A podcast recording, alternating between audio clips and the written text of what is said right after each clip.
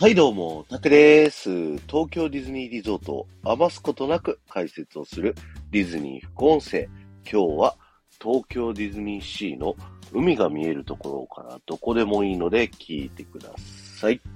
今日はですね、東京ディズニーシーの海の話、前回に引き続きね、やっていきたいと思うんですけれども、皆さんこの東京ディズニーシーと東京ディズニーランドの広さってご存知でしょうか？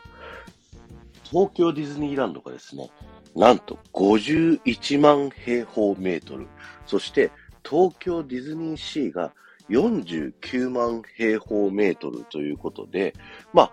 ほぼほぼ同じぐらいの広さという風になっているんですけども、えー、東京ディズニーシーってなんとなく体感東京ディズニーランドよりちょっと狭く感じませんか？というのも、あの、東京ディズニーシーの、まあ皆さんが今見ている海ですね。こちらですね、パークのおよそ5分の1の、えー、広さがですね、海になっておりまして、東京ディズニーシーは。その広さなんと、えー、9万2000平方メートルもあるそうです。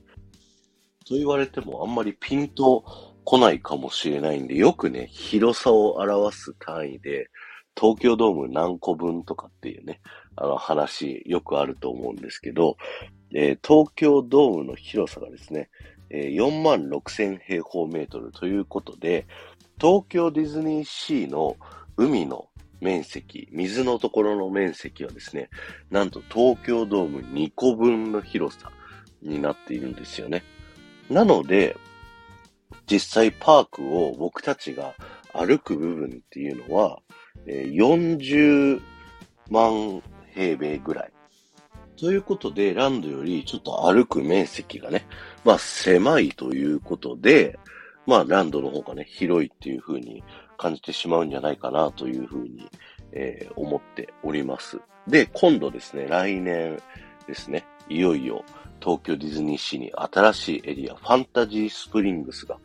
誕生するんですけども、その広さはですね、えー、なんと14万平方メートルということで、東京ディズニーランドと東京ディズニーシーの広さが逆転するというね、ことが起こるんですけど、えー、東京ディズニーシーがこれで63万平方メートルの敷地になるのかな。なんですけど、実際の、えー、パーク部分っていうのは、えー、10万平方メートルらしいので、えー、さっきのね、え海の部分の広さを抜くと、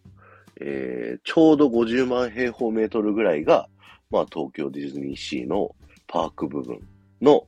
え広さになるということで、じゃあ体感歩くね、広さで言うと、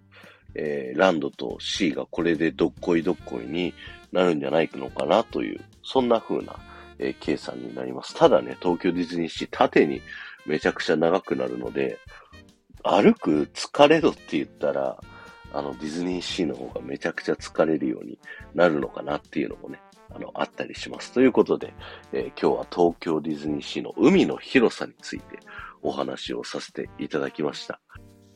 東京ドーム2個分の海の広さ持ってる東京ディズニーシー、ぜひね、お友達に自慢してみてください。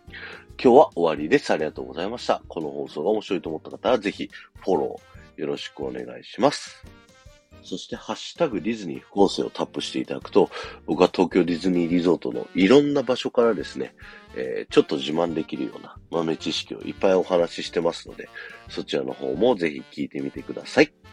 この後も夢が叶う場所、東京ディズニーリゾートで素敵な旅のひとときをお過ごしください。